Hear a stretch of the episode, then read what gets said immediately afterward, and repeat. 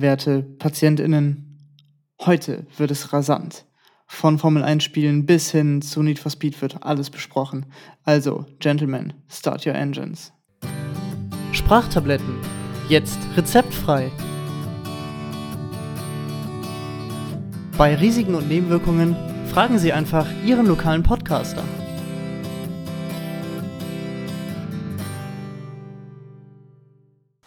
Wisst ihr, so ein Podcast ist ja immer eine sehr kreative Angelegenheit und dafür muss ich auch in der richtigen Stimmung sein. Und ich habe die Aufnahme jetzt schon einige Tage von mir hergeschoben, ehrlich gesagt. Und ja, war irgendwie nicht so richtig im, in der Stimmung dafür. Und lustigerweise, wenn ich dann in der Stimmung war, hat mir meine eigene Stimme nicht gefallen. Also nicht, dass ich dann hier gesessen hätte und aufgenommen hätte, sondern generell bei der Arbeit muss ich halt auch reden und so. Aber irgendwie hat mir das einfach nicht gepasst. Die, die klang mir nicht, die klang mir so viel zu schwach irgendwie. Aber heute, heute ist die ganze Power wieder da und äh, wir können einfach loslegen. Wie gesagt, heute reden wir über Rennspiele und Rennspiele sind ein ganz besonderer Teil irgendwie meiner Zockerkarriere. Vor allem, weil ich, glaube ich, innerhalb dieses Genres die größte Entwicklung durchlebt habe, muss ich ganz ehrlich sagen. Hm, ich würde sagen, wir bauen das Ganze einfach wie einen Zeitstrahl auf und ich erzähle quasi, wie der sechsjährige Bubi Sascha Rennspiele entdeckt hat, bis zu dem Zeitpunkt heute und wie ich heute generell Rennspiele konsumiere. Das ist nochmal ein anderes Level. Also, fangen wir einfach mal an mit Formel 1 2001. Genau, ich musste gerade überlegen, ob es 2001 oder 2002 ist, aber nein, es ist ähm, Formel 1 2001. Äh, war eines der ersten Spiele, die ich zu der PlayStation 2, die ich damals geschenkt bekomme, mit dazu bekommen habe. Und ja, war natürlich damals ganz cool, alles ja lizenziert, echte Strecken, echte Fahrer. Äh, Schumacher ist natürlich dann auch noch gefahren. Was ist noch? Also, sorry, 2001, da ist ja seine Hochzeit quasi gewesen. Ähm, ja, und das konnte man Splitscreen spielen, was ich dann damals auch mit meinem Vater relativ viel getan habe. Äh, der hat sich allerdings über meinen Fahrstil aufgeregt, denn ihr könnt euch vielleicht denken, wenn man so sechs, sieben Jahre alt ist, dann äh, ist einem sauberes um den Kurs fahren nicht gerade so wichtig. Da ging es nämlich mir mehr darum, in Monza äh, Schikane 1 einfach geradeaus durchzubrettern und alles abzuräumen, was vor mir auf dem Bildschirm zu sehen war. So wie heute bei Gran Turismo Sport die Leute in Kurve 1 fahren. Für alle Leute, die da mit dem Online-Gaming ähm, sich auskennen. Nein, also damals war definitiv mein Fahrstil eher rabiat. Ich wollte alles kaputt fahren und ja, habe dann das Spiel auch dementsprechend gespielt. Das heißt, nicht wirklich seriös. Aber gut, was will man von mir erwarten? Ich war ja noch ein Kind. Äh, Gibt es übrigens auch eine ganz lustige Story zu mit meinem Onkel, weil der hatte damals auch eine Playstation. Ähm, durch ihn bin ich zum Beispiel auch an Ratchet Clank gekommen. Danke dafür nochmal an dieser Stelle, weil da, da habe ich mich ja in Folge 3 schon äh, gebührend drüber ausgelassen.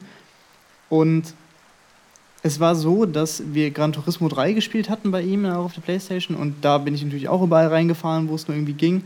Und dann hat er gesagt, okay, weißt du was, das ist nicht so dein Spiel, ich hole jetzt mal was anderes. Und dann ist er ähm, hingegangen, hat aus seinem Schrank Destruction Derby geholt für die PlayStation 1, aber da noch, die stand nämlich auch noch bei ihm.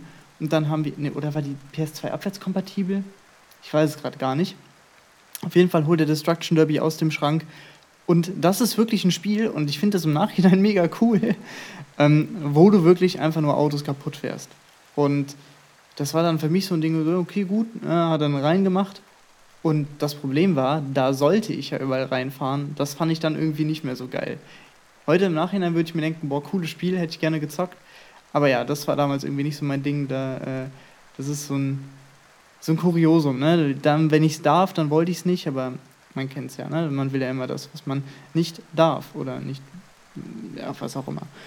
Äh, ja, und das ist auch eine Geschichte, die mein Onkel auch heute äh, immer noch gerne, gerne erzählt, wenn es da irgendwie ums Zocken geht. Also los ging es halt mit Formel 1 2001 und einem Gran Turismo 3 oder auch 4 später, wobei ich in 4 schon besser gefahren bin als in 3. Aber man merkt, das entsprach nicht so ganz meinen Vorlieben. Ich brauchte irgendwas mehr, was mehr Richtung Arcade ging. Und so kam es dann auch, dass ich mir damals, äh, jetzt muss ich mal kurz auf die PSP umspringen, habe ich mir nämlich Gran Turismo, äh, Gran Turismo, auf der PSP habe ich mir nämlich dann Need for Speed Most Wanted geholt. Und wer das kennt, also es gab ja damals oft ähm, Abänderungen zwischen den ähm, Handheld-Spielen und halt denen, die dann für die großen Konsolen Schrägstrich PC auch rausgekommen sind. Und zwar war das Need for Speed Most Wanted 512, äh, 510 heißt das, glaube ich. Das gleiche kam später auch bei Need for Speed Carbon dann mit Own the City.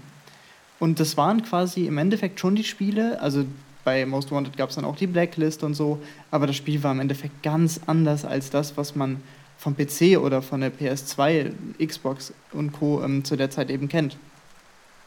Und deswegen habe ich irgendwann gesagt, okay, das Spiel ist zwar ganz cool, reicht mir aber nicht, ich möchte das richtige Need for Speed haben. Und das richtige Need for Speed Most Wanted ist eins ähm, meiner Lieblingsrennspiele irgendwie, zumindest Arcade-Rennspiele, weil das einfach ein unfassbar tolles Spiel ist. Du hast die Blacklist, du hast den berühmt-berüchtigten BMW. Allerdings muss ich sagen, bin ich da am liebsten immer den Porsche Turbo S gefahren und ich habe mir den auch immer speziell getuned. Und das Geile ist, wenn ich das Spiel heute noch rausholen würde, oder ich habe, glaube ich, vor vier, fünf Jahren das letzte Mal das gespielt, habe ich den Porsche noch genauso getuned wie damals, als, ich jünger war. Weil irgendwie ist das für mich so, so ein bisschen ähm, die Galionsfigur dieses Spiels oder das Galionsauto, so dieses Signature-Auto. Für mein ganz eigenes Erlebnis. Und das war dann so eine Sorte Rennspiel, wo ich voll drin aufgegangen bin. Ne? Ich fand es geil, diese Polizeiverfolgungsjagden, totale Action dann irgendwo, dann die Blacklist hochklettern, Rennen gewinnen, immer bessere Autos äh, bekommen. Und natürlich habe ich auch immer neu geladen, wenn ich das Blacklist-Auto nicht bekommen habe, weil man will ja diese äh, einzigartigen Wagen haben, weil die hatten ja auch alle teilweise einzigartige Decals und Vinyle und so ein Shit. Also das war, das war mega cool. Und halt eben ganz anders als die, der PSP-Ableger, den ich bis dahin kannte. Für mich war wirklich Need for Speed Most Wanted so das erste Need for Speed so groß, mit dem ich in Kontakt gekommen bin. Ich weiß, viele in meinem Alter sind mit Need for Speed Underground gestartet, mit Underground 1 und 2. Das habe ich auch ein wenig gespielt, aber eben das war quasi das erste, was ich so richtig besessen habe. Und deswegen ist Need for Speed Most Wanted so für mich der Startpunkt, an dem Need for Speed losging ähm, in meinem Kopf.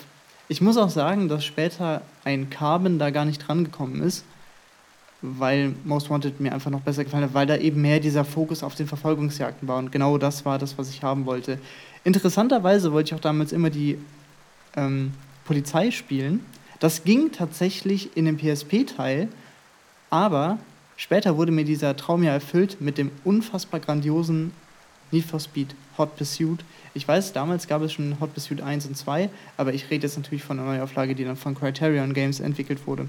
Mit einem unfassbar tollen Soundtrack, den die Need for Speed-Teile eh immer hatten. Aber zu Need for Speed Hot Pursuit kommen wir später. Es gab ja auch von Most Wanted später noch ein Remake. Was ist ein Remake? Ist es ein Reboot oder sowas gewesen? Das war irgendein, ich weiß gar nicht, wann das rauskam, 2013 oder 2014, wo du irgendwie Autos gefunden hast, die auf der Straße standen oder so. Das fand ich richtig, richtig schlecht. Tut mir wirklich leid. Also das fand ich einfach nur grauenhaft. Äh, da hatte ich immer ähm, mit dem Kumpel immer so ein paar Streitgespräche, weil, weil er das total geil findet, aber ich halt das Alte total geil finde, das Neue total kacke, weil ich diese Ideen einfach überhaupt nicht mochte. Und ähm, dann streiten wir uns immer quasi so ein bisschen, wer, wer denn jetzt das gute Need for Speed gespielt hat. Oder beziehungsweise warum die Neuauflage gut ist und warum eben nicht. Aber ja, so ist das nun mal mit den Geschmäckern. Die sind ja bekanntlich alle verschieden. Äh, wo ich aber gerade schon über etwas gesprochen habe, was ich nicht so geil finde, kann ich direkt bei was anderem weitermachen, was ich nicht so geil finde. Und zwar ist das, und jetzt werde ich mich richtig, richtig unbeliebt machen, bei jedem einzelnen meiner Zuhörer Mario Kart. Tut mir leid, ich finde das Spiel nicht gut. Ich kann aber auch erklären, warum. Ähm, also A bin ich ja kein Nintendo-Kind, das hat aber per se nichts mit den Charakteren oder sowas zu tun oder auch mit den Spielen. Es ist, hat sich einfach so ergeben, ne? man, man sucht die erste Konsole ja nicht mehr zwingend aus, wobei ich hatte schon einen Gameboy damals und so, aber ich wollte auch gezielt quasi die PS2 haben, also habe ich sie mir doch ausgesucht. Naja, tut ja auch nichts zur Sache. Ich mag diese ganzen Arcade, ich habe irgendwie Goodies, die ich dann einsetzen kann und, und schieße damit irgendwie den Führenden ab und so. Also das gefällt mir alles überhaupt nicht. Also dieses, ja, ich werfe dann den blauen Panzer und dann, dann gewinne ich dann doch noch das Rennen, obwohl ich irgendwie total scheiße gefahren bin. Sorry, das ist einfach nicht so mein, mein Stil. Wobei ich witzigerweise, als ich noch jünger war, das Crash Tag Team Racing ganz cool fand auf der PSP. Ähm, wobei das unfassbar lange Ladezeiten hat, aber das hat ja quasi ein Kart Racer mit dem Jump'n'Run verbunden. Deswegen kann man das auch nicht direkt mit Mario Kart vergleichen. Und es ist einfach nur Mario Kart-Klon, muss man auch ganz klar sagen. Aber ja, das, das fand ich irgendwie cool. Aber das Haupt-Mario Kart, also das ist ja so Standard irgendwie, habe ich das Gefühl, bei, bei Freunden und so, ähm, dass man, oder, oder bei Bekannten auch von mir irgendwie, die sagen dann, ja, dann machen wir Mario Kart Trinkspiel. Dann denke ich mir immer, nee, habe ich halt gar keinen Bock drauf. So. Also ich kann das Spiel natürlich auch nicht, wäre natürlich auch schlecht, weil ich es halt nie spiele. Aber ich spiele es halt nie, weil ich da einfach keinen Spaß dran habe. Ja, und wenn ich spielen muss, muss ich halt da durch und bin dann ganz froh, wenn es vorbei ist. Aber gut, genug Mario Kart Bashing. Äh, jetzt habe ich eh 99,9% aller meiner Zuhörer verloren, von daher kann ich jetzt erzählen, was ich will. Und deswegen würde ich sagen, springen wir mal weiter. Und zwar in die Ära, die ich ja auch äh, in der letzten Podcast-Folge, wo es um die Honorable Mentions geht, so ein bisschen als mein Highlight, mein Gaming-Highlight bisher zusammengefasst habe. Und zwar ist das die PlayStation 3-Zeit. Ihr müsst wissen, ich habe damals natürlich kein Lenkrad oder sowas gehabt. Also für einen PC hatte ich tatsächlich eins. Ich habe Need for Speed Most Wanted äh, mal kurz mit Lenkrad gespielt und davor mit Tastatur, ohne Scheiß, Leute. Mit Tastatur, nicht mal mit Gamepad. Ähm, hat erstaunlich gut funktioniert, aber darf es eigentlich keinem erzählen. Ähm, genau. Auf der PS3 ging es dann weiter mit eben besagtem Need for Speed Hot Pursuit, aber davor kam noch ein Rennspiel raus, was ich auch wärmstens empfohlen habe in, in der letzten Folge, und zwar war das Race Driver Grid. Race Driver Grid war für mich einfach der absolute Traum. Es war ein actiongeladenes Rennspiel, was auch nicht wirklich auf Realismus gesetzt hat, aber es hatte ein verdammt geiles Schadensmodell. Sowas ist ja bei Need for Speed jetzt nicht möglich, ne? dass man da irgendwie, klar kann man über Nagelband fahren, zum Beispiel über Most Wanted, dann ist das Auto kaputt, man wird verhaftet, okay aber so wirklich kaputt gehen, weil du irgendwie mit 200 Sachen in die Wand ballerst, äh, war da nicht möglich. Und genau das ging eben bei Race over Grid. Es war quasi der Kontaktsport, den man so aus actiongeladenen Rennspielen kennt, aber eben wenn es zu krass war, bist du halt ausgeschieden oder musst neu starten. Dafür gab es ja auch diese Rückblendenfunktion, ne? dass wenn du einen Fehler gemacht hast, konntest du wieder ausbügeln, indem du dann einfach die Situation nochmal erlebt hast, nochmal gespielt hast. Und generell hat es einfach super viel Spaß gemacht, sich in der Wiederholung seine Crashes anzugucken und zu sehen, wie sich das Metall verformt und Reifen abfliegen oder irgendwelche Autos hinter einem abheben und irgendwo rein crashen. Das war äh, einfach ein super tolles Ding. Und das ist ja das, weswegen ich dieses Spiel so liebe. Und ich habe es tatsächlich, nachdem Folge 5 aufgenommen war, nochmal gespielt man baut sich sein eigenes Rennteam auf und ich finde, es gibt nichts Geileres und ich verstehe auch ehrlich gesagt nicht, warum es so wenige Rennspiele gibt. Mir ist tatsächlich nur Race for a Grid bekannt, das dieses Prinzip verfolgt hat. Warum gibt es nicht mehr Spiele, die genau sowas ermöglichen? Ich glaube, es geht mittlerweile in Formel 1. Ich glaube, in 2020er Formel 1-Ableger ging das dann. Habe ich aber nicht gespielt, weiß ich jetzt ehrlich gesagt nichts zu. Aber das ist einfach grandios. Das ist wirklich grandios, man kann sich einen eigenen Namen geben, man kann genau in der Rangliste sehen, man hat 250 Teams in der Rangliste und man sieht jeden, jede Saison, wie die Einnahmen steigen. Weil man bessere Sponsoren kriegt, man gewinnt Rennen, man fährt höherklassige Rennen. Es ist einfach so schön, seinen eigenen Werdegang zu sehen und natürlich hat man dann noch seinen, seinen individuellen Fahrerrang, der auch jedes Mal weiter ansteigt. Das ist einfach nur hammergeil. Und bei mir ist es so, es gab Teamkameraden, die man sich aussuchen konnte während, während der Laufzeit, während der Karriere, die konnte man auch immer wieder austauschen. Und da gab es ein äh, oder ein paar, die, die immer die besten waren. Das waren Jamie Christopher, Tony White. Ja, ich glaube, das waren somit die besten. Es waren Jamie Christopher ist Amerikaner und der Tony White ist äh, Engländer. Und ich bin immer mit Jamie Christopher gefahren, also zumindest auf meinem Hauptsave, den ich jetzt zuletzt gezockt habe. Und dann habe ich es quasi wirklich hingekriegt, dass mein Team Platz 1 und 2 der Fahrerwertung aber auch hatte, also in der Hall of Fame quasi, dass Jamie Christopher auf Platz 2 ist und ich auf Platz 1 bin. Und das ist halt mega cool. Das hat, äh, hat dem Ganzen nochmal so einen Anreiz gegeben, immer zu gucken, okay, wie sieht das aus hier? Ähm, wie muss ich jetzt, welche Events muss ich fahren, um da noch ein bisschen mehr Ansehen rauszuholen und sowas. Dann gab es in den einzelnen Kategorien immer noch eine Hall of Fame. Das, das beste Event da ist wirklich das Stockcar-Rennen. Das ist äh, unter den Anfangsevents in Amerika. Das ist ja aufgeteilt in Amerika, Europa und Japan, die Events. Und da kann man die Stocker Crash Challenge fahren und das ist so geil. Das habe ich auch in der Karriere direkt so oft gespielt, dass ich äh, auf Platz 1 gekommen bin in der, in der Rangliste da quasi. Solche, solche tollen Sachen gab es dann da. Es, es ist generell so bei den Race Spielen, das war auch damals bei Race Driver DTM oder sowas, gab es auch noch für die PlayStation 2. Sowas hatte ich auch mal, keine Ahnung, kann ich mich aber null dran erinnern. Das Ding bei Race Over Grid oder bei Race Over Spielen ist, dass man enorm viele Motorsportklassen in ein Spiel gepackt hat. Das hat damals, glaube ich, dazu geführt, dass die Steuerung unfassbar grottig war. Also bei den ganz alten Race Over Spielen, weil die einfach das total überladen haben. Da konnte man dann auch irgendwie Monster Trucks fahren und irgendwelche Dirt Buggy Dinger, keine Ahnung. Äh, aber wie gesagt, habe ich nie gespielt. Bei Rest of the Grid haben sie sich wirklich auf den Asphalt beschränkt. Also es gab auch keine Rallye, äh, Rallye-Sachen, sowas wie, wie es zum Beispiel bei Gran Turismo auch gibt. Das ging da eben nicht.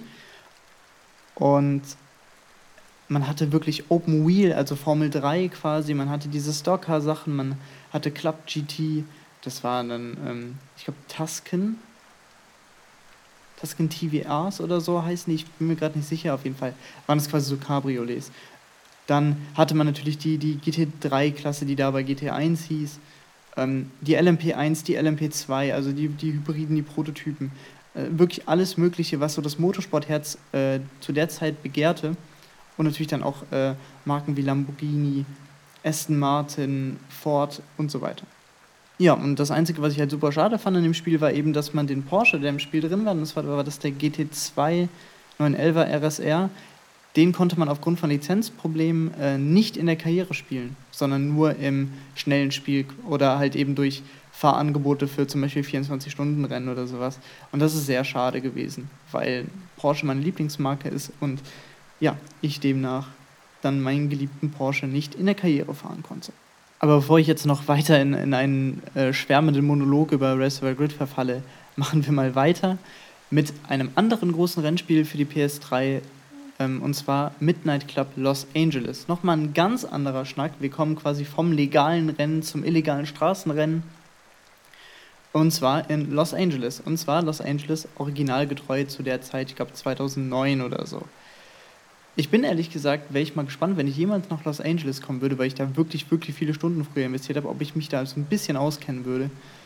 Äh, ich glaube wahrscheinlich nicht. Mittlerweile, 2021, haben sich die, hat sich die Welt doch stark geändert und ich glaube auch, dass Los Angeles zumindest in manchen Punkten heute anders aussieht als damals.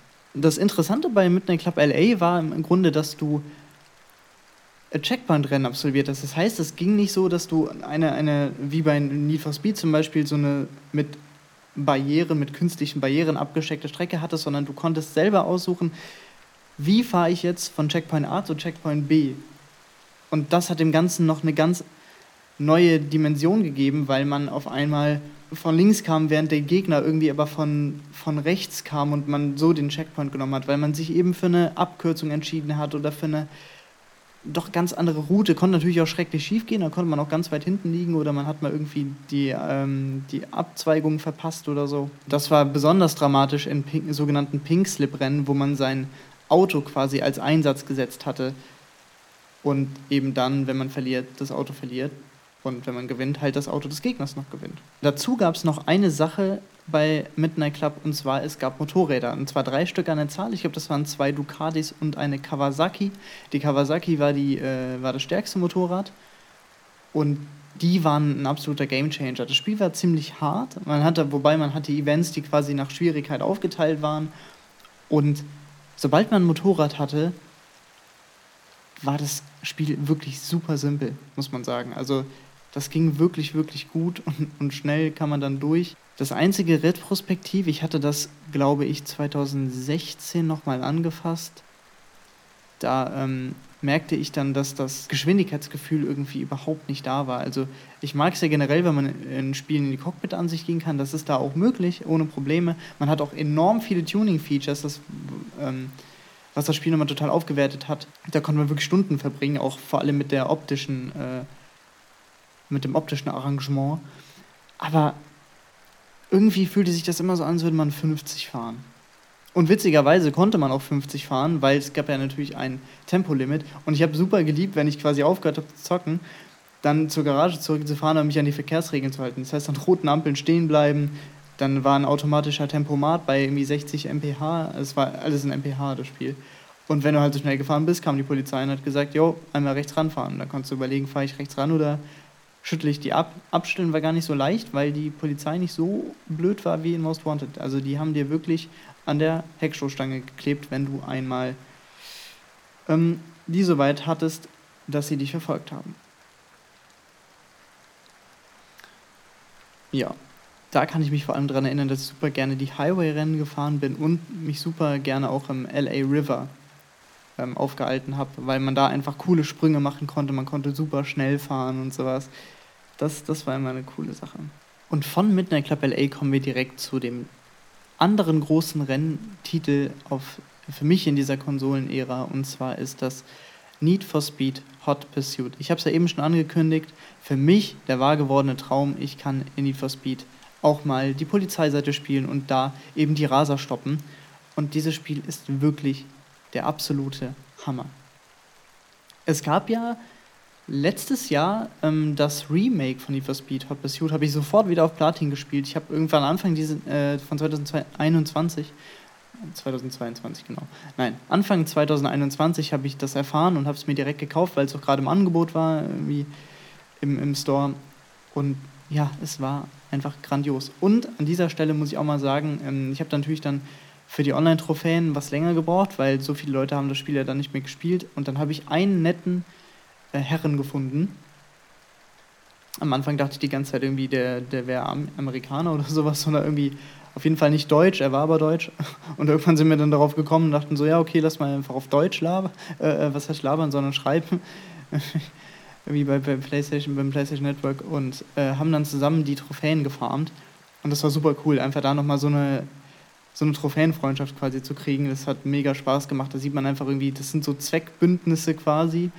Aber es ist super cool, wenn man, wenn man Leute hat, die einem dann dabei helfen und da macht es auch wieder Spaß, äh, diese Trophäen dann irgendwie zu ergrinden.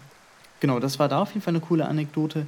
Und zum, Haupt, also zum Original quasi beim PlayStation 3 Ableger äh, bleibt mir wirklich nur noch zu sagen, dass ich da, glaube ich, einen Weltrekord aufgestellt habe. Und zwar gibt es hatte ich damals einen Typen in der Freundesliste, der hat wirklich, und manchmal glaube ich, der hat gecheatet oder so. Ich habe einen Rekord aufgestellt und man hat ja diese Need for Speed ähm, Wall gehabt, diese, ich weiß gar nicht mehr, die hieß irgendwas mit Wall. Speedwall, genau, Speedwall hieß die. Und da kann man immer sehen, welche Zeiten die Freunde denn gefahren haben. Und mein Ziel war es natürlich immer, ich möchte Nummer 1 sein bei den Events. Und das war gar nicht so einfach, denn da war ein Typ in meiner Freundesliste, sobald ich eine Bestzeit aufgestellt habe, hatte die sofort unterboten. Und zwar wirklich, das, man konnte auch sehen, wie viele Versuche die Leute gebraucht haben. Und während ich für einen seiner ähm, Rekorde irgendwie zehn Versuche gebraucht habe, hat der Original einen gebraucht. Und dann denke ich mir so, das kann nicht dein Ernst sein. Und da gab es ein Event, das war ein Interceptor-Event, also mal kurz zur Erklärung, man hatte Rennevents als Racer, wo man wirklich einfach nur ein Rennen gefahren ist. Dann hatte man Hot Pursuits, das waren dann quasi einfach äh, man wird von der Polizei verfolgt oder man verfolgt Raser, quasi je nachdem, auf welcher Seite man gespielt hat, und musste die dann halt alle ausschalten oder eben der Polizei entkommen und das Rennen gewinnen. Dann gab es Interceptor-Einsätze, die waren polizeiexklusiv. Da musste man dann einen Raser stoppen, der dann spezielle Fähigkeiten hatte oder sowas. Und dann gab es noch Zeitfahr-Events. So, und äh, mein, meine Story ist auf jeden Fall, fand in einem Interceptor statt, in einem der Start-Interceptors, in der geringsten Stufe quasi. Da musste man einen Subaru verfolgen einen blauen. Und äh, der fuhr ganz gerne mal irgendwie durch Baustellen durch oder sowas. Und ich habe so einen Rekord einfach zum Verrecken nicht hingekriegt. Ich glaube, der war irgendwie bei 28 Sekunden oder so. Und es war einfach so viel zu krass, weil bevor man überhaupt das erste Mal diesen Typen rammen konnte, waren meistens schon so 15 Sekunden rum. Und dann passierte das große, große Glück. Das ist auch immer ein bisschen RNG-abhängig. Der Typ, wirklich, das, das ging los und das Auto von dem ist instant in ein anderes Auto reingefahren. Ich habe den einfach gecrashed und habe das wirklich in sieben Sekunden abgeschlossen, dieses Event. Und das war auch das, war das einzige Mal, dass ich mit ihm geschrieben hatte und meinte so, hier hast du deinen Rekord. Und er meinte so, okay, keine Ahnung, wie ich das unterbieten soll. ja, und da habe ich dann äh, den Need Rekord aufgestellt. Und ich bin mir relativ sicher, das muss ein Weltrekord sein. Müsste ich eigentlich mal nachmelden. Aber heutzutage interessiert sich ja eh keiner mehr für das Spiel. Von daher ruhe ich mich da einfach auf meinen Lorbeeren aus und sage mir selbst, dass es ein ein ähm, Weltrekord war. Ähm, was übrigens ganz cool an dem Remake war, ich wusste, dass es früher ähm, Porsche und ein Lamborghini-Pack gab. Und die hatten wirklich sehr, sehr viele Porsches in dem Spiel. Das war wirklich, also da war alles dabei. Die hatten später auch äh, historische Porsche, aber die hatten, weiß ich nicht, vom, vom 911 Turbo bis hin zum GT3, zum Carrera GT, alles Mögliche hatten die da drin. Und das war für mich natürlich super cool, weil ich bin irgendwie total der, der Fanboy dann einfach und da hatte ich einfach meine Lieblingsmarke mit, weiß ich nicht, fünf plus Wagen vertreten. Und wirklich dann durch jede Kategorie auch fast. Naja, wie dem auch sei, äh, gab es dann später in dem Remake, diese ganzen DLC-Pakete waren dann quasi kostenlos mit on top. Ist ja meistens so, wenn Remakes rauskommen nach x Jahren, dass dann eben äh, alle DLC-Pakete mit dabei sind. So war es dann auch. Und damit hatte ich mehr Events zu zocken, was natürlich ganz cool war. Das heißt, ich habe noch diese neue Variante oder die neuen Fahrzeuge aus dem alten Spiel auch nochmal sehen können wo wir gerade bei so Remakes sind, das ist zum Beispiel was, was ich mir von Grid total gewünscht hätte, weil Grid 2 war ja was komplett anderes als Grid 1 und das macht es auch so, so schade irgendwie. Also ich dachte mir direkt, als ich damals hörte, oh, ähm, Race over Grid 2 kommt raus, das muss ich mir unbedingt kaufen, dann habe ich mir ein Video irgendwie angesehen, wo die Karriere gezeigt wurde und es hatte gar nichts mehr, wirklich absolut gar nichts mehr mit dem ersten Teil zu tun, was ich so schade finde, weil sie das das rausgenommen haben, was das Spiel so genial macht und dann einfach weggelassen haben. Wo ich mir denke, warum rationalisiert man sowas weg? Das war wirklich der Kern des Karrieremodus und der ist raus. Okay, dann war ich auch raus. Ähm, da habe ich dann gesagt, nö, das Spiel will ich nicht haben. Wenn der erste Teil nochmal geremaked wird, Leute, 100% würde ich mir den gönnen. Und er hatte keine Trophäen, ja, das ist ja für mich besonders wichtig. Ähm, und er hatte keine Trophäen, es hat noch eine Platin ausstehen. Ne? Also Codemasters, ne? Mark my words wenn ihr Racer Grid 1 nochmal neu rausbringt, dann zock ich's. Und wehe, da sind keine Trophäen dabei, Leute. Dann gibt's Ärger. Ja, die PlayStation 3-Ära, das war schon eine sehr besondere Ära, auch rennspieltechnisch. Und jetzt habe ich aber noch ein Spiel hier auf der Liste stehen, was ich überhaupt nicht cool fand. Wirklich überhaupt nicht cool fand. Und zwar war das Juiced 2. Hot Import Nights hieß das. Äh, interessanter Side-Fact: da äh, ist Smudo mit drin der ist ja mittlerweile auch Rennfahrer, ähm, der auch sehr viel bei den 24 Stunden ähm, vom Nürburgring und sowas mitfährt.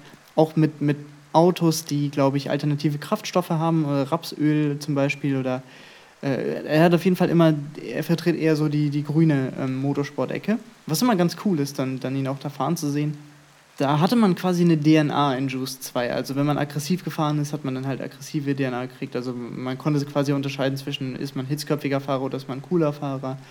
Und äh, ich glaube, Smoother war dann wie einer der Bosse oder so. Aber das Spiel war, also sah A, grafisch schon damals nicht mehr geil aus und zweitens war es wirklich kein gutes Rennspiel. Also es war natürlich auch wieder so arcadig angesiedelt, aber nee, das hat mir gar nicht gefallen. Und ja, hat dann leider relativ ungespielt seine Zeit in meinem Schrank verbracht und ich habe es auch heute noch, weil ich meine PS3-Spiele eben auch noch habe. Ja, da liegt es drin und da würde es auch ewig drin liegen, glaube ich. Jetzt muss ich gerade mal überlegen. Ich glaube, dass zum PS4-Zeitpunkt meine Rennspielliebe, zumindest was die Plattform an sich betraf, relativ stark abgebaut hat, muss ich sagen. Also da gab es nicht, jetzt nicht irgendwie wie Spiele, die ich jetzt dann noch die ganze Zeit gezockt hätte. Zumindest fallen mir gerade auch einfach keine ein. Ach doch, natürlich. Leute, ich habe es komplett vergessen. Dann fing nämlich meine Formel, Formel 1-Zeit an. Das fing an mit äh, F1 2015 und ging dann, ja, was heißt Formel 1-Zeit? Ich hatte Formel 1 2015 und Formel 1 2016. Wow, okay, krass. Formel 1 2015 stand damals äh, stark in der Kritik, weil man konnte sich nur die ähm, Saison 15 oder 2015 oder 2016 aussuchen und dann damit eine Saison fahren. Das ist natürlich äh, blöd gewesen für alle Leute, die sich einen richtigen Karrieremodus gewünscht haben. Ich habe das Spiel damals gebraucht gekauft, weil ich einfach nur super viel Bock auf Formel 1 hatte, beziehungsweise auf ein Rennspiel und habe das dann immer so gespielt. Ähm, bei 2016 hat sich das dann geändert. Warte mal, ich, ich glaube, ich hatte 2017 hatte ich auch noch. Ab 2016 und auch 2017 hatte ich das dann geändert. Da gab es dann auch Upgrades. Das bedeutet, die Teams waren quasi immer in der Rangliste drin. Man konnte, glaube ich, zehn Saisons fahren oder so. Und man konnte dann immer Upgrades für sein Team machen. Und das war mega, mega cool. Das hat äh, sehr viel Spaß gemacht. Und bei mir sah das dann immer so aus. Ich bin immer ganz gerne und da auch noch mit Controller, muss man dazu sagen, gefahren. Und habe mir dann immer 50% Renndistanz eingestellt und bin dann quasi an einem Abend ein Rennwochenende komplett gefahren. Weil wenn man dann, da gab es auch ein Rückspulfeature, das heißt, man konnte auch theoretisch seinen Ausfall vermeiden oder so. Habe ich dann damals noch gemacht. Es wurde dann mit der Zeit immer weniger, weil ich dann doch irgendwie dachte, ja, wenn ich halt verkacke, habe ich halt verkackt, stehe da ein Mann und fahre, fahr halt dann ganz normal weiter. Können, müssen die echten Fahrer ja auch machen. Die haben ja auch keine Chance. Ja, dann fährst halt 50% Renndistanz. Das sind dann je nach Strecke 28 Runden oder sowas. Und danach war ich auch wirklich mental durch, weil es natürlich höchste Konzentration ist. Das war so meine Formel 1-Zeit. Ähm, ich überlege mir tatsächlich jetzt auch mal neuere Formel 1-Teile zu holen. Ja, muss ich mal gucken. Aber dann kam auf jeden Fall eine Entscheidung, die mein Rennspielerlebnis komplett verändern sollte. Und zwar habe ich mir dann endlich mal ein Lenkrad gekauft. Und zwar zu Gran Turismo Sport. Und ich bin davor lange Zeit Gran Turismo Sport quasi mit Controller gefahren und ich dachte, okay, jetzt habe ich das Lenkrad, jetzt geht's voll ab. Die Rundenzeiten waren erstmal massiv schlechter, weil man muss sich ja komplett umgewöhnen. Aber das Schöne ist, ich habe das Gefühl, mit, seinem, mit dem Controller ist man einfach an so einem Punkt, wo man nicht mehr besser werden kann. Und mit dem Lenkrad kommt man über diesen Punkt hinaus und kann immer, immer besser werden, weil man einfach ein so viel besseres Gefühl hat. Also Leute, wirklich, wenn ihr Rennspiele ernsthaft zocken wollt, bitte kauft euch ein Lenkrad. Es wird einfach alles verändern. Es ist so geil. Und was ganz cool ist, wenn man die Force Feedback auch ziemlich hart eingestellt hat, wenn man mal an einem Tag irgendwie 800 Kilometer gefahren ist, man weiß, was man danach getan hat. Es ist auch einfach noch eine ganz andere körperliche Herausforderung. Es macht einfach mega viel Spaß. Also hole ich definitiv ein Lenkrad, wenn ihr Bock habt, Rennspiele länger und, und ernsthafter quasi zu zocken. Gran Turismo Sport unglaublich gut. Äh, unglaublich gut vor allem deshalb, weil der Fokus liegt ja auf, ähm, auf Online-Racing. Aber, und das ist noch geiler, das Online-Racing ist ja, nicht mit dem Online-Racing zu vergleichen, was man normalerweise von Formel 1 oder vergleichbaren Rennspielen kennt. Man weiß ja ganz genau, online spielen nur Vollidioten, die einfach jedem auf den Sack gehen wollen einfach nur rumcrashen. So, das hat Gran Turismo sehr schlau etwas ähm, entzerrt. Also es kommt zwar immer noch vor, man ist nicht ganz vor Idioten gefeit, aber man hat ein Fairness-Ranking, das heißt, je sauberer ich fahre, desto besser werde ich auch eingestuft und komme dann nur mit Leuten, die kein Rambo sind, in eine, in eine Gruppe rein. Und äh, das ist natürlich ganz cool. Wobei dieses Strafensystem, ich weiß nicht, wie es heute ist, weil ich glaube, ich Gran Turismo Sport jetzt seit einem Jahr nicht mehr gespielt habe, äh, weil ich hier einfach gerade noch keinen, keinen wirklichen Platz habe, um irgendwie mein Lenkrad aufzubauen, zumindest so, wo es sinnvoll wäre, weil ich will es irgendwo permanent platzieren, damit ich nicht immer auf- und abbauen muss und sowas, aber das ist ja noch nicht gekommen. Aber da werde ich mir in den nächsten Wochen mal äh, etwas überlegen und dann vielleicht auch wieder vermehrt Rennspiele spielen das Strafensystem war immer stark in der Kritik, weil du teilweise, wenn, wenn dir jemand reingefahren ist, hast du die Strafe bekommen und dann hast du dein SR-Rating, also Sportsmanship-Rating, verloren. Ja, und dann gab es natürlich noch das Driver-Rating, das heißt, je besser du natürlich als Fahrer warst, ist in eine höherklassigere Lobby bist du halt gekommen. Das ist aber auch, macht auch Sinn, das ist zum Beispiel was, Skill-Based Matchmaking finden Leute bei Shootern total kacke, was ich auch verstehen kann, weil man möchte ja auch mal Runden haben, wo man total ausrastet, ne? wie wo man so 30 zu 1 Kills hat oder sowas, keine Ahnung. Und ähm, beim Racing willst du das nicht. Du willst nicht die ganze Zeit dominieren. Du möchtest dich mit Leuten messen, die genauso gut sind wie man selbst. Und weil dann ist es spannend, dann ist es cool. Und das fing schon damals an, dass man Qualifying-Zeiten gefahren ist. Also man hat die wöchentlichen Rennen A, B und C. Und das sind immer verschiedene Rennkategorien, zum Beispiel GT3, also Gruppe 3 oder Gruppe 4 oder irgendwie ein Straßenauto oder so auf, auf Rennstrecke X. Das heißt, man hat drei Rennevents in der Woche, die man dann fahren kann und da äh, kann man quasi immer als Aufwärmen, quasi bevor es richtig losgeht, fährt man halt sein Qualifying.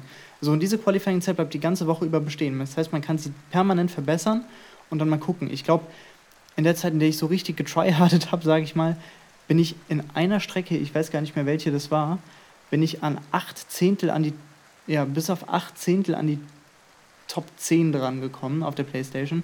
Ja, was ist auf der Playstation? Ja, Playstation-exklusives Spiel. Haha, witzig. Aber das war wirklich so mein, mein krassester ähm, Moment. Und dann hast du auch fast bei jedem Rennen dann auch die Pole Position, was immer schon mega cool ist, ein guter Ausgangspunkt. Hat einfach mega Spaß gemacht. Und Gran Turismo Sport ist auch wirklich ein Spiel. Ähm, ich bin mal gespannt, wie das ist, wenn Gran Turismo 7 jetzt rauskommt, ob die dann quasi den Sportmodus dann in dieses vollwertige Gran Turismo einbauen, weil das werde ich mir definitiv kaufen und dann werde ich auch mein Lenkrad auf jeden Fall ready haben und äh, ja, da nochmal Rennfahrerstunden absolvieren. Das, ist, äh, das macht einfach mega Spaß. Und man muss die Verbrenner ja noch nutzen, zumindest digital. Ne? Dann kann man die Umwelt nicht belasten und wir können sie trotzdem noch fahren. Das ist auch toll wenn ich da schon, wenn ich schon nicht in echt meinen Porsche Verbrenner wahrscheinlich fahren darf, weil bis zu dem Zeitpunkt, an dem ich mir den vielleicht mal leisten kann, wenn überhaupt, äh, wird es keine Verbrenner mehr geben in der Situation, äh, in der Form, glaube ich. Deswegen muss ich das nutzen, dass ich ihn digital fahren kann. Äh, Gran Turismo Sport hat es auf jeden Fall nochmal komplett auf den Kopf gestellt. Ähm, Honorable Mention in dem Fall wäre auf jeden Fall Dirt Rally. Und ich weiß gar nicht mehr welches, ich glaube Dirt 3 oder so, was ich mal mit einem Kumpel von mir gezockt habe, auch mit Lenkrad. Und ohne Scheiß, Leute, Rallye-Fahren mit Lenkrad ist die geilste Erfahrung. Es ist noch geiler als irgendwelche anderen Rennspiele. Wenn man Rallye-Spiele spielt, man ackert so dermaßen am Lenkrad, man reißt die ganze Zeit von links nach rechts und muss den Wagen austarieren. Das ist ein ganz anderes Gefühl und danach ist man wirklich durch. Es macht einfach nur mega viel Spaß, Rallye zu fahren. Also ich würde wirklich sagen, ich bin nie Freund von Rallye-Spielen gewesen, bis ich Rallye-Spiel im Lenkrad spielen konnte. Das ist ganz anderes Erlebnis und es macht einfach so viel Spaß und man ruckelt da die ganze Zeit am Lenkrad rum und, und guckt irgendwie, dass der Wagen auf der Strecke bleibt, da irgendwie, wenn man da in Schweden durch die Wälder pest oder so. Mega geil, wirklich. Das ist einfach der Hammer. Mein Kumpel Dominik und ich, Grüße an der Stelle. Wir haben das so dermaßen gesuchtet, immer bei ihm dann zu Hause. Ja, mega geil, mega geil. Generell werde ich auch irgendwann mal eine Folge zum Motorsport an sich machen, da quasi nicht nur Rennspiele ein großer Teil äh, der Begeisterung ausmacht, sondern eben auch der Motorsport selbst, sei es Formel 1, sei es DTM zum Beispiel, all solche Rennklassen und auch die 24 Stunden von Nürburgring und sowas. Motorsport ist auch live für mich immer ein, ein tolles Erlebnis, aber da werde ich irgendwann, glaube ich, mal gesondert drüber sprechen und ähm, euch da mal einen kleinen Einblick quasi geben, wie das bei mir mit dem Motorsport überhaupt zustande gekommen ist und warum er teilweise sogar in bestimmten Zeiten Fußball abgelöst hat als meine Lieblingssportart.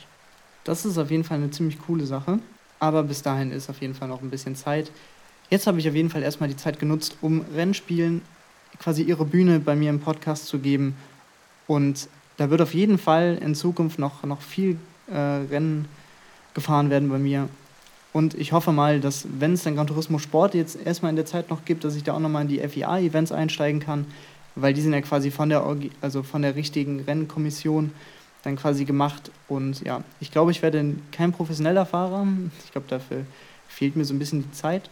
Aber FIA-Sieger nochmal einzufahren wäre geil. Habe ich auch schon geschafft. Tatsächlich einen einzigen, aber nur bisher. Das heißt, da ist noch ganz viel Luft nach oben. Und demnach sind die Ziele hochgesteckt. Ich hoffe, ich konnte die Begeisterung, die ich für den Rennsport empfinde, beziehungsweise auch für Rennspiele empfinde, jetzt auf euch übertragen und vielleicht guckt auch ihr euch irgendwann mal ein Rennspiel an und denkt euch, hm, vielleicht starte ich einfach mal damit.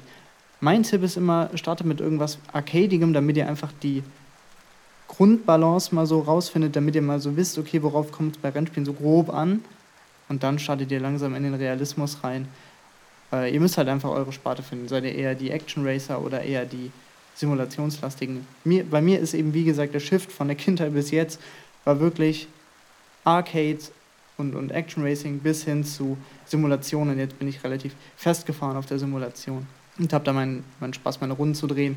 Zeigt sich allein daran, dass ich äh, zu Ende meiner GT-Sportzeiten äh, jeden Abend, wenn ich dann quasi gesagt habe, okay, jetzt, jetzt reicht's, bin ich immer noch ein bis zwei Runden Nürburgring Nordschleife 24-Stunden-Kurs gefahren. Ich kenne diese Strecke wirklich auswendig und ich liebe sie über alles. Beste Rennstrecke der Welt. Das ist ein schöner Abschluss. Wir hören uns in der nächsten Folge wieder. Danke fürs Zuhören, Leute. Haut rein.